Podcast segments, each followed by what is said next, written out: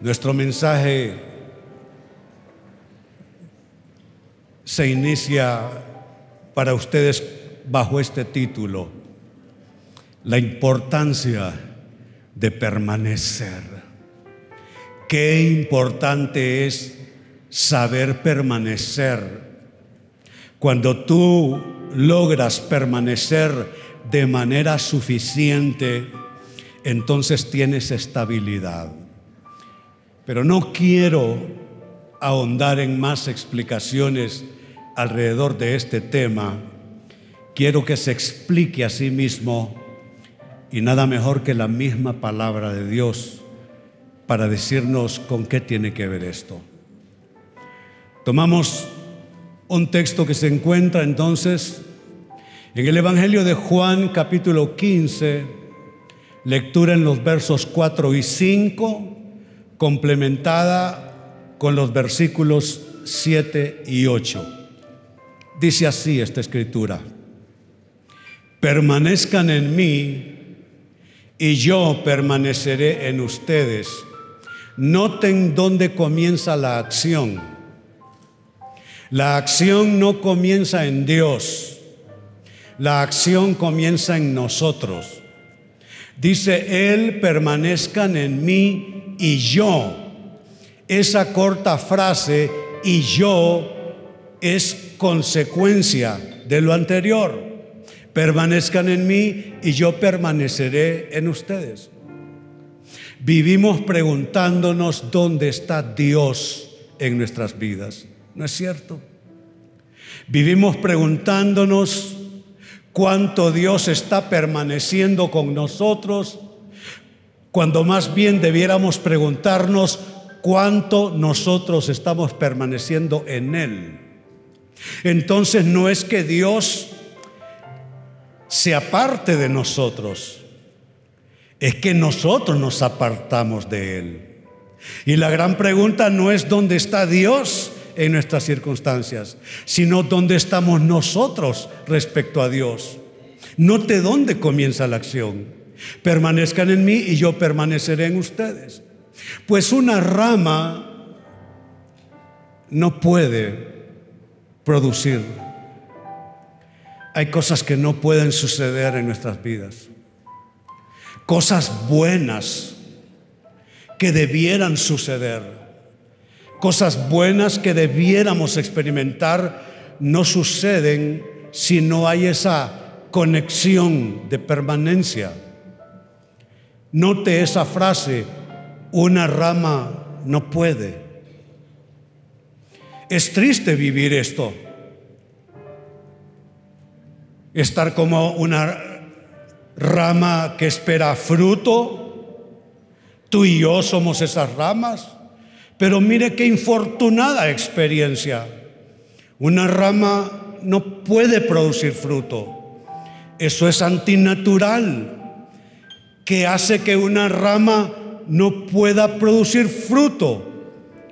Dice, una rama no puede producir fruto, oh, si la apartan, si no hay permanencia. Una rama no puede producir fruto si la cortan de la vid. A veces estamos cortados de una conexión importante y no nos damos cuenta y entonces aquella rama comienza a ponerse reseca y decimos, ¿qué pasa con mi vida? ¿O qué pasa en este aspecto de mi vida? Que no estoy produciendo fruto, pero será que te has desconectado y no te has dado cuenta. No te lo infortunado en lo que estamos leyendo. Una rama que debiera producir fruto no puede producir fruto si la cortan de la vida. ¿Estás cortado o cortada en algún aspecto de la vida? Aquí dice que si te cortan de la vida, simplemente no puedes producir fruto. No se trata de querer, querer todos queremos. Pero con querer no basta, porque con buenos deseos no se hacen las cosas. Tú puedes querer, Pero si estás cortado en algún aspecto de la vid, no podrás producir fruto.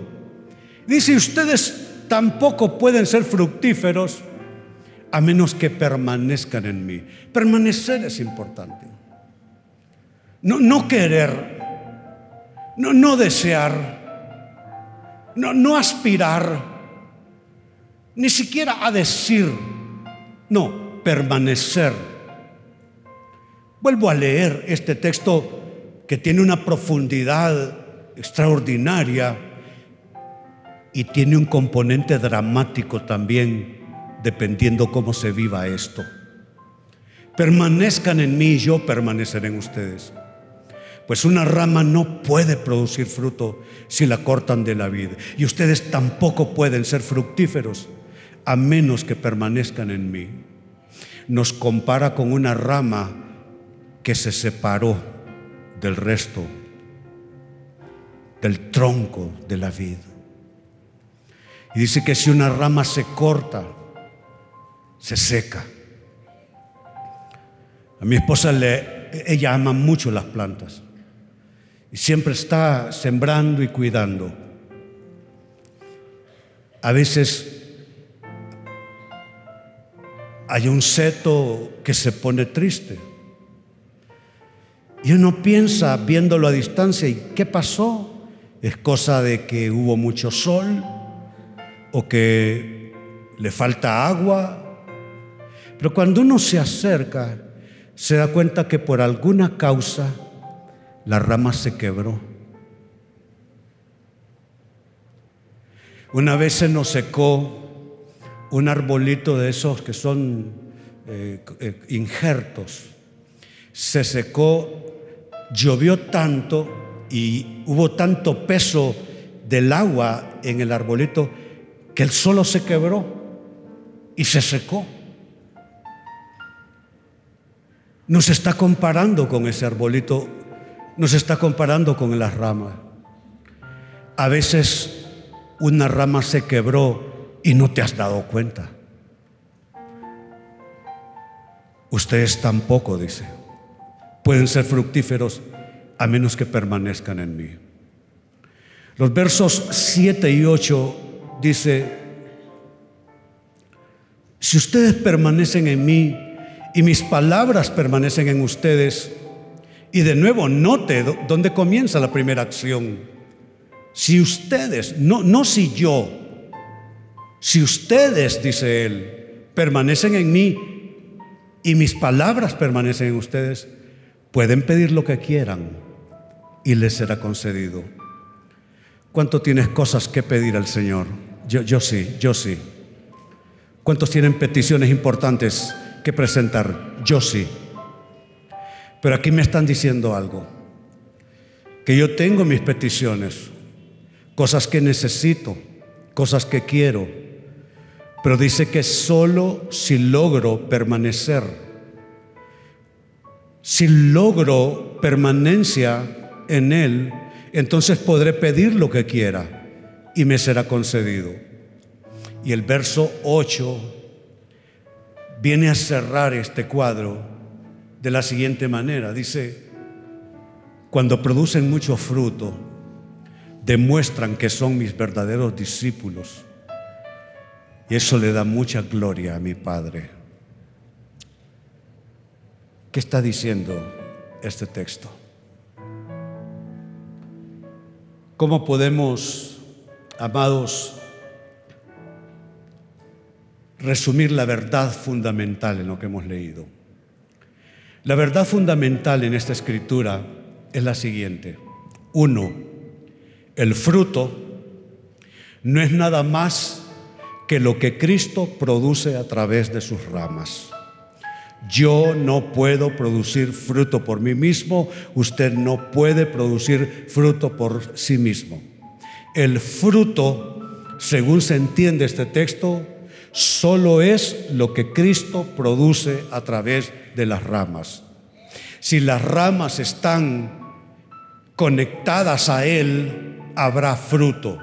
Si las ramas están unidas a Él, que es la vid, habrá fruto.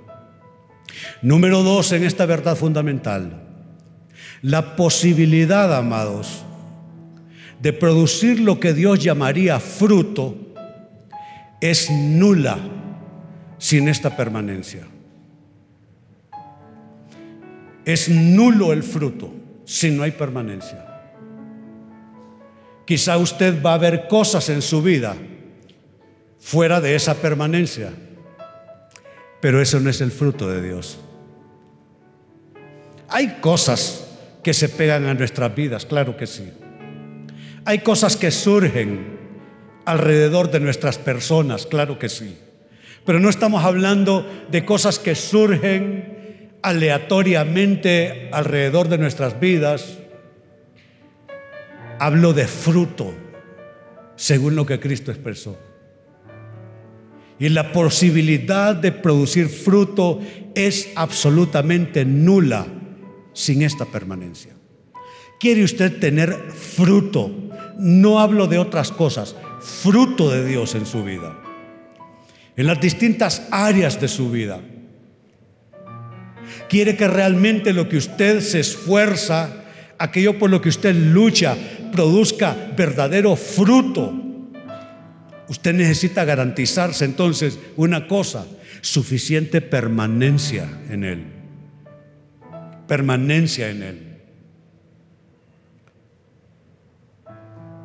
Y ya que hablo de permanencia número tres dentro de esta verdad fundamental que hallamos en el texto, de una vez pongámonos de acuerdo qué entender por permanecer o por esa permanencia en Él. Se tradujo como permanecer en los textos originales del griego meno.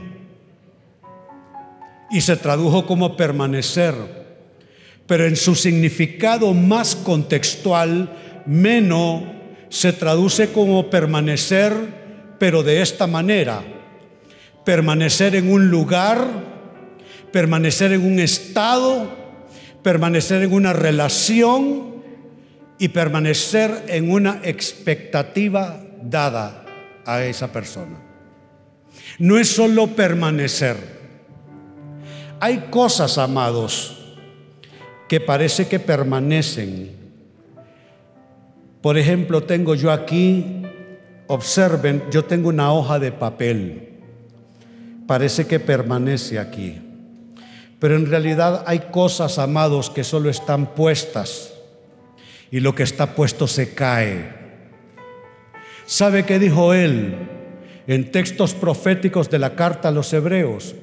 Dijo él que vendrá una hora donde las cosas inconmovibles permanecerán y las cosas conmovibles serán removidas. Cuando hablamos de permanencia no hablamos de cosas que están solo puestas superficialmente en tu vida. Porque lo que está puesto a manera superficial se deslizará y caerá. O si se trata de algo colgado así de una manera frágil, con una remecida o un viento fuerte, eso caerá por tierra.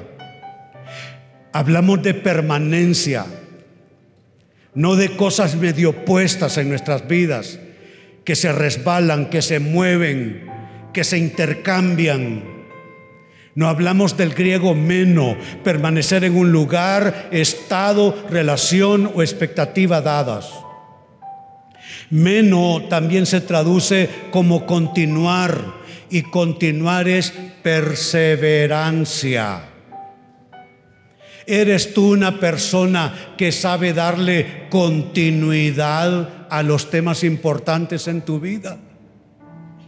o los temas importantes se intercambian.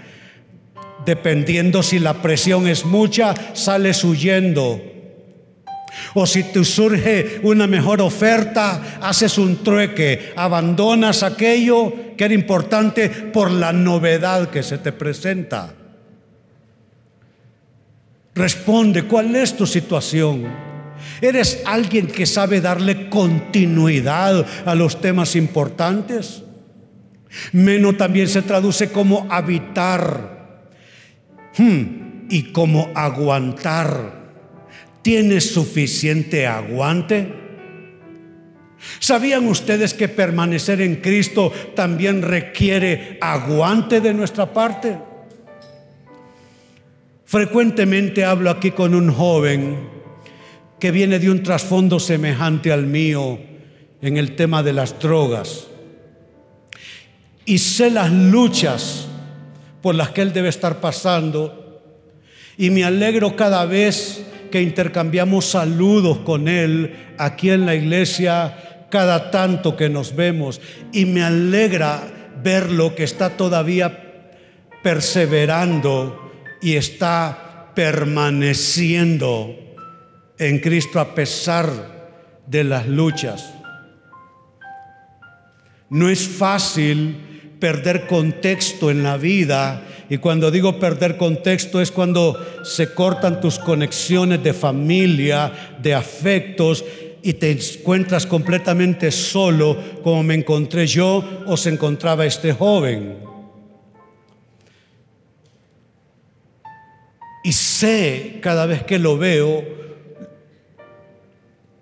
asumo todo lo que él debe estar pasando. Pero me alegro verlo cada fin de semana.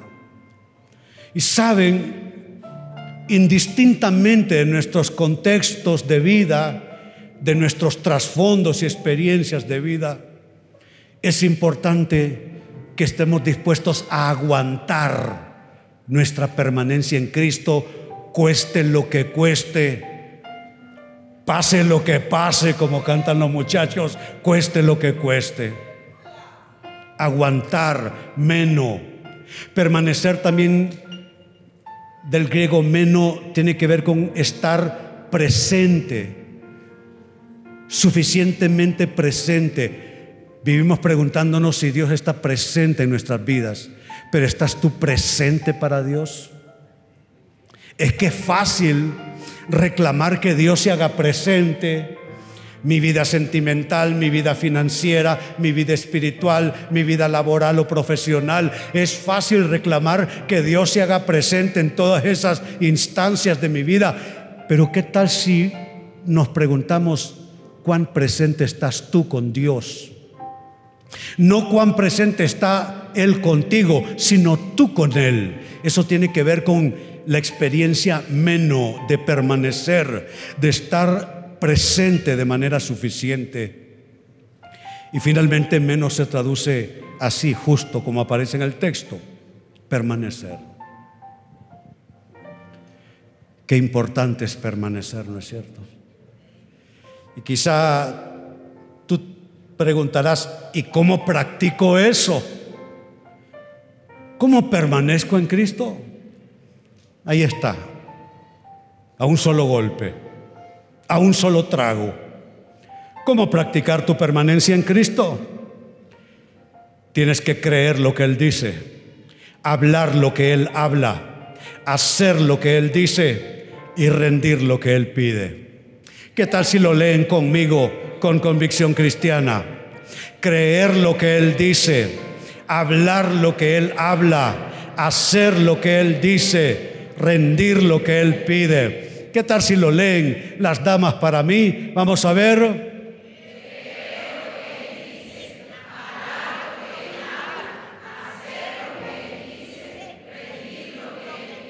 Ahora los hombres que son menos renuentes a que o, o, digo, más renuentes a que los traten como escueleros. Vamos a ver varones. Yo sé que no les gusta. Léanlo para mí.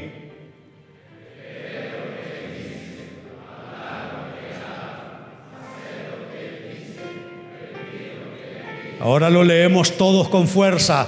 Creer lo que Él dice, hablar lo que Él habla, hacer lo que Él dice, rendir lo que Él pide. Y eso lo encontramos cuando abrimos nuestra Biblia. Ahí está todo. Y no quiero cerrar esto sin mostrarles tres poderes que vienen al permanecer en Cristo. Lo leímos, pero quizá no lo advirtieron todos. En la lectura inicial que hicimos, hay tres poderes que se activan cuando estamos permaneciendo en Él. ¿Qué poder es honesto? El primero, el poder para producir mucho fruto. Diga producir. No le escucho, producir. Producir. ¿Cuántos quieren producir? ¿O será que a usted le gusta ser improductivo? ¿Cuántos se gozan con ser improductivos? No, y si alguien se goza, echémoslo fuera de aquí, sí. Eso no es para gozo, eso es para tristeza. ¿Cuántos quieren no sentirse, verse productivos? Amén. Dios mío. ¿Cuántos quieren verse productivos? Muy bien. Poder para producir mucho fruto.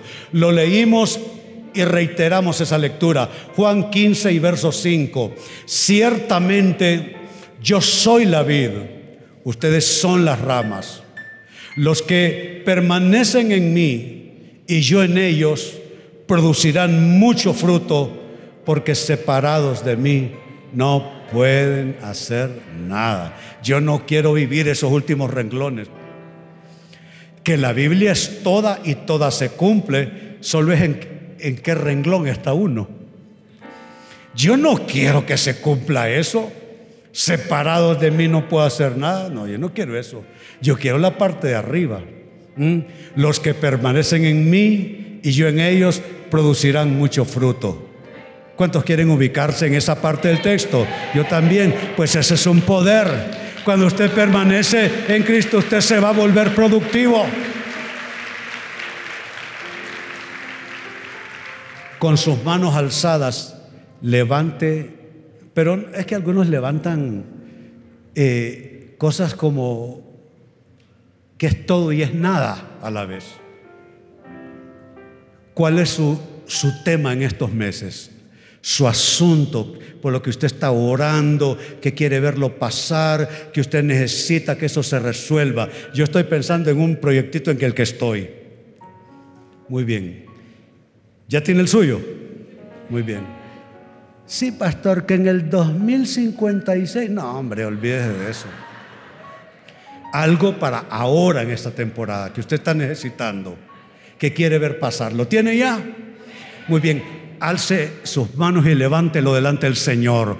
Padre, delante de ti reclamamos un poder para producir mucho fruto en áreas estériles, en áreas de dificultad, en áreas de poco avance. Pido que el Señor todo aquello que se requiere para que produzcamos fruto en esas áreas, en esos aspectos, en esos proyectos, en esos asuntos, en esos temas, Señor, que ese poder venga de ti hacia las ramas y que podamos producir mucho fruto. Recibo, amén, lo recibo. Sí, Señor.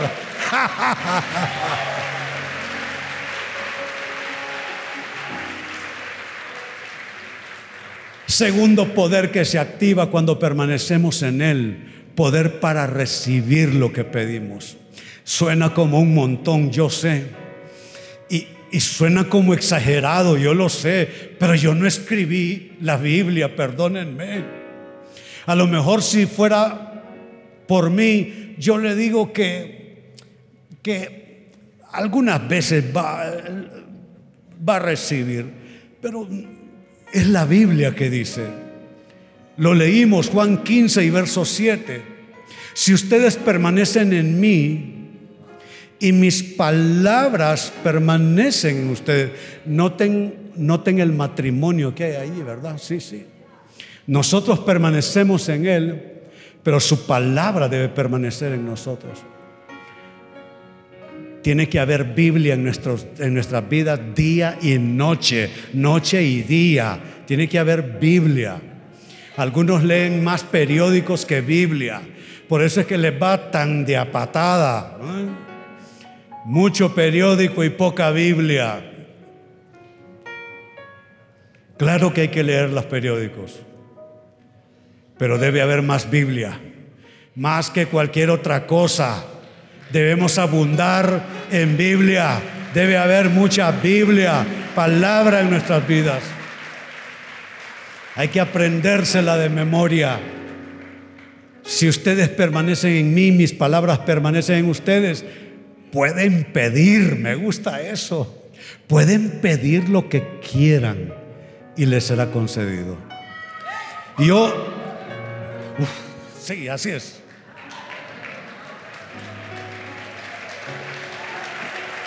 Les he dicho,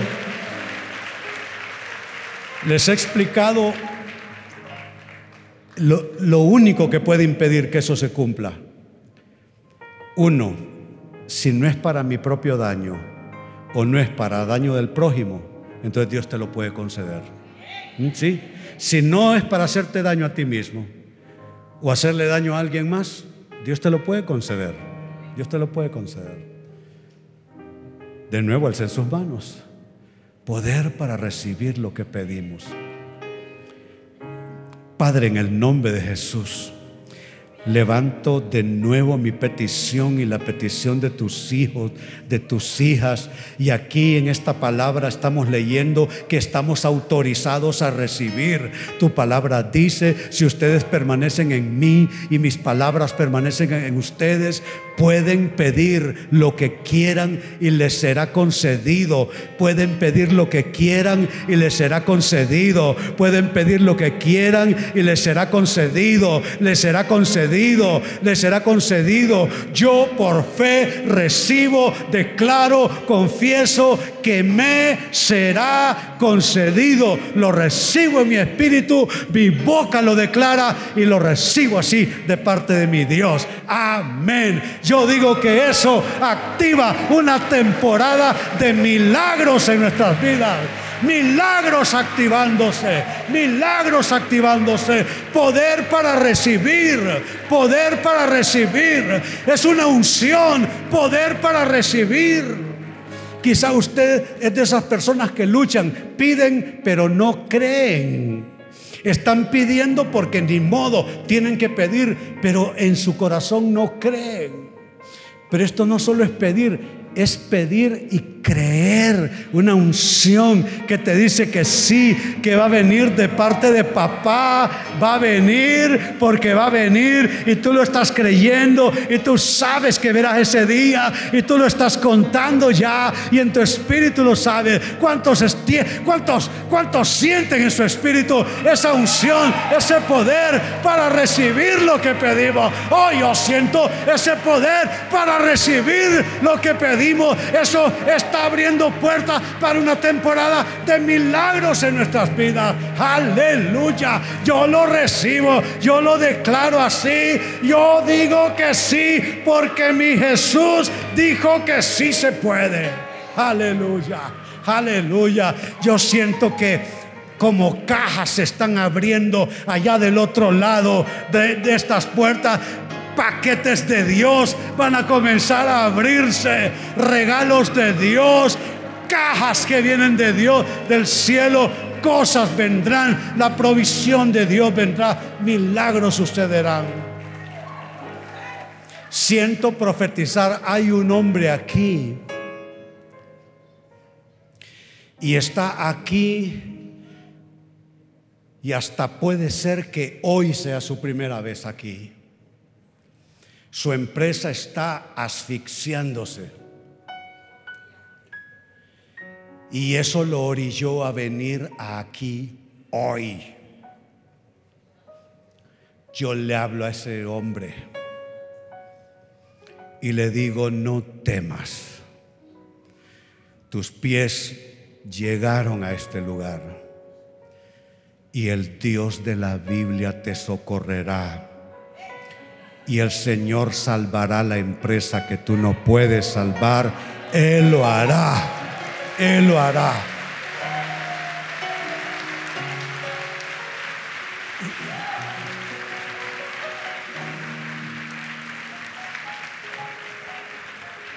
Tercer poder que se activa, y con esto cerramos, tercer poder que se activa cuando permanecemos en Él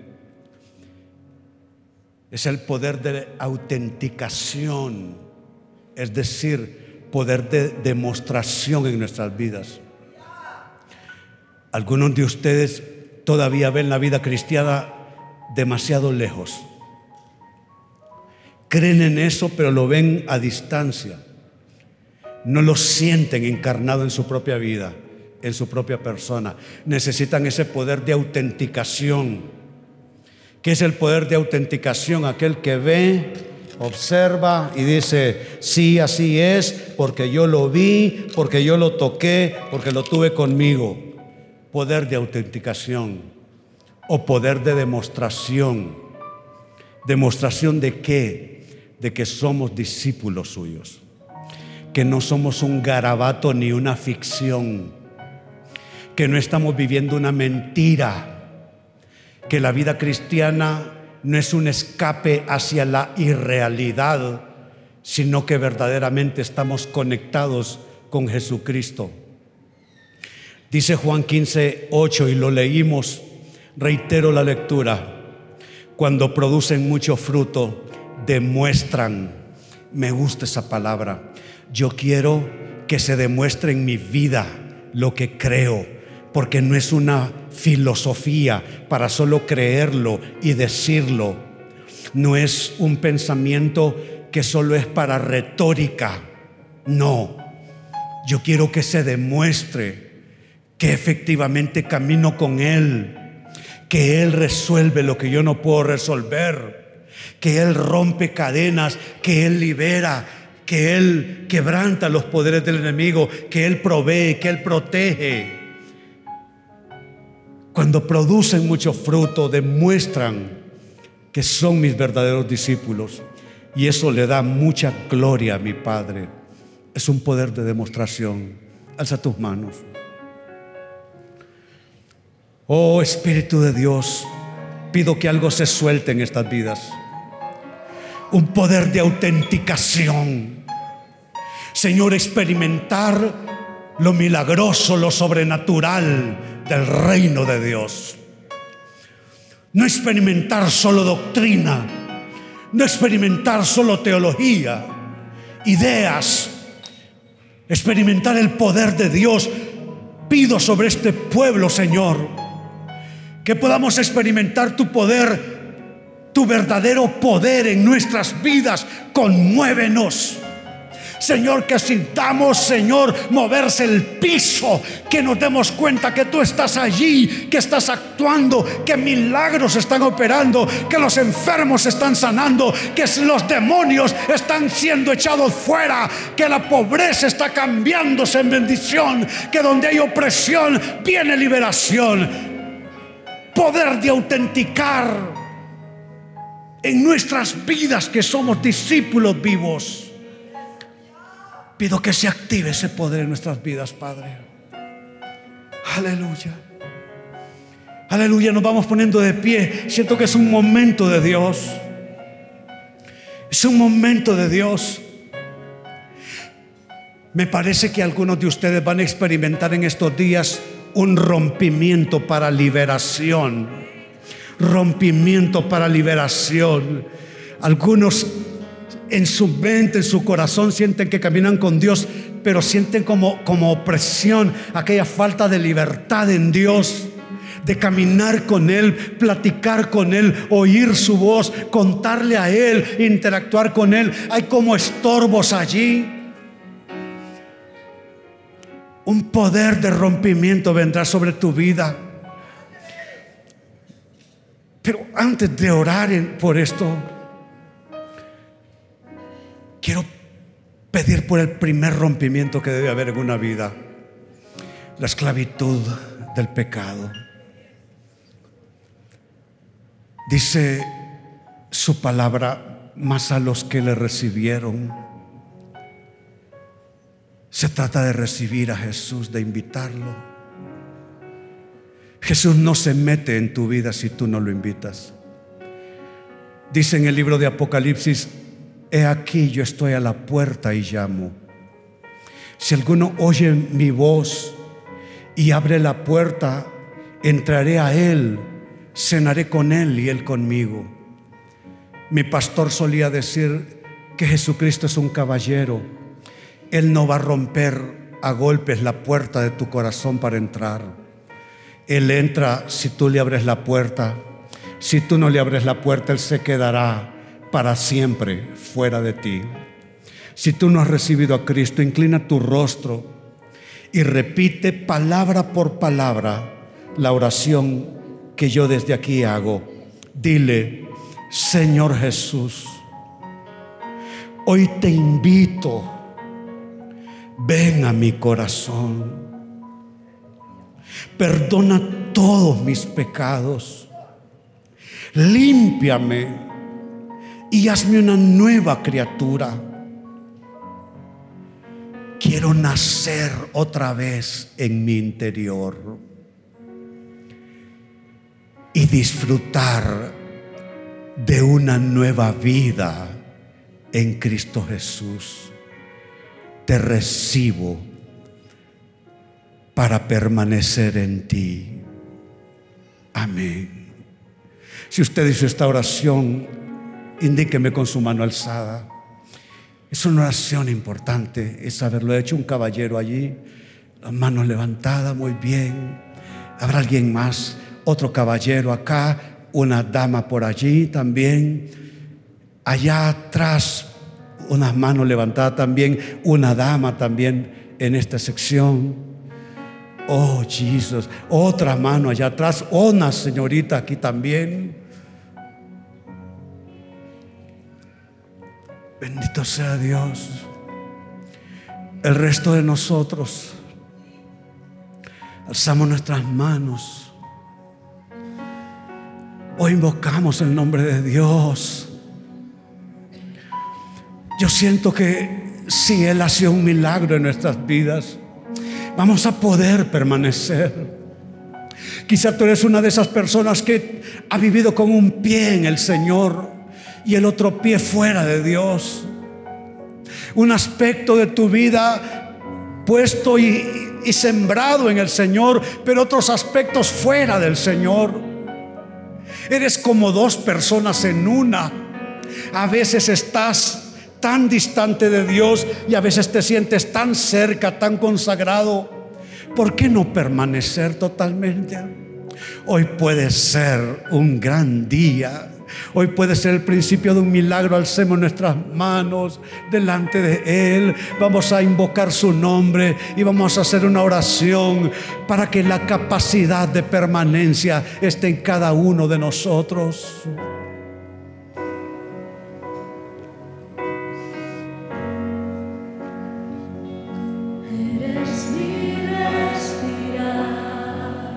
Oh, dile al Señor.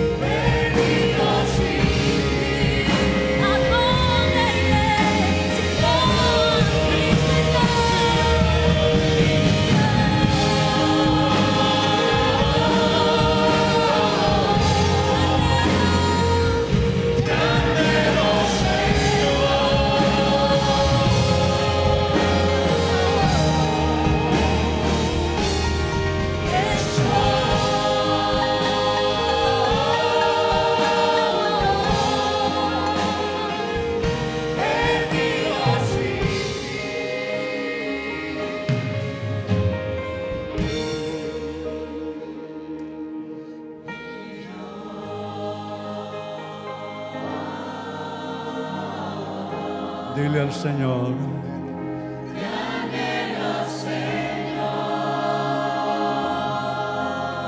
Dile cuánto lo necesitas.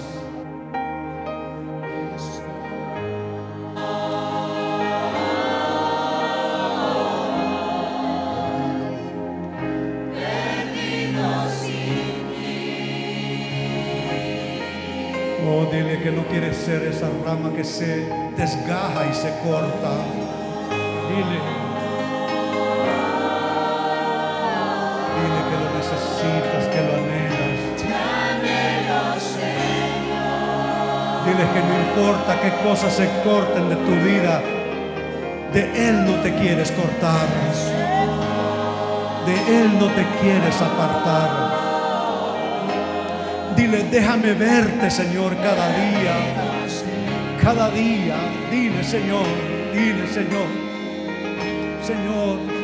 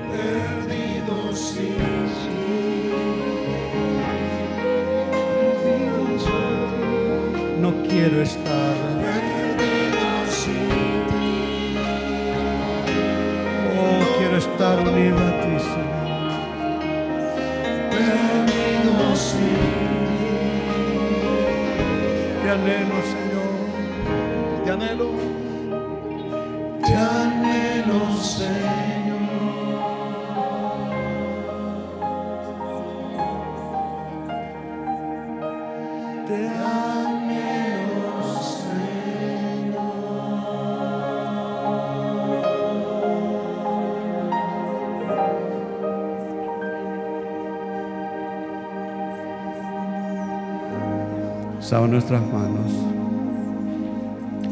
Para que suceda un milagro, no tiene que ser una conmoción necesariamente. Puede serlo, pero no necesariamente. En medio de esta quietud,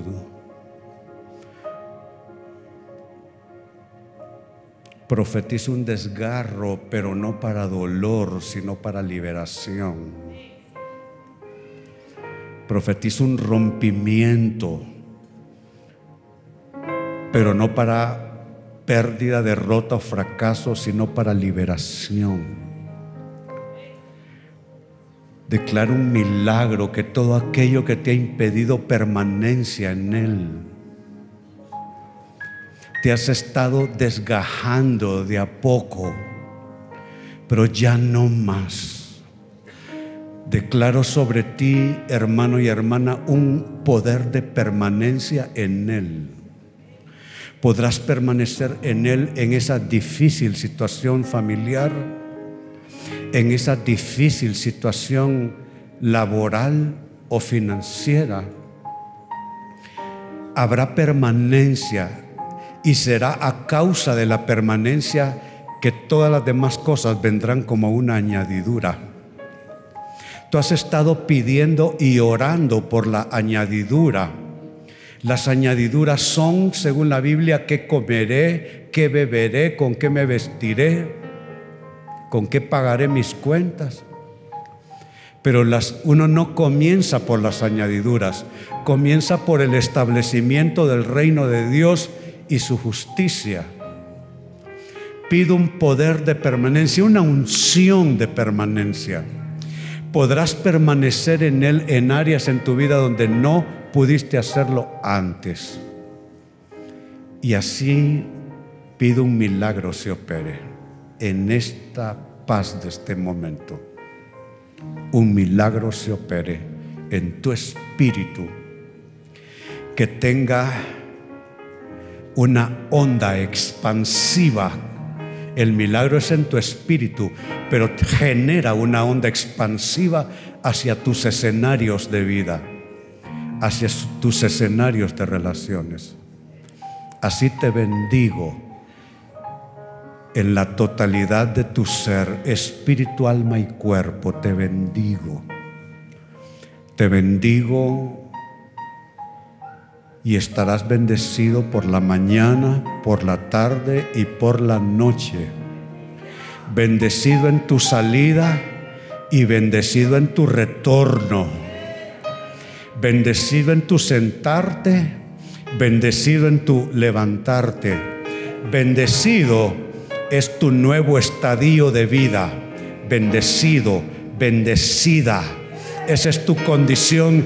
Declaro una condición nueva espiritual sobre ti Eres un hombre bendecido, eres una mujer bendecida.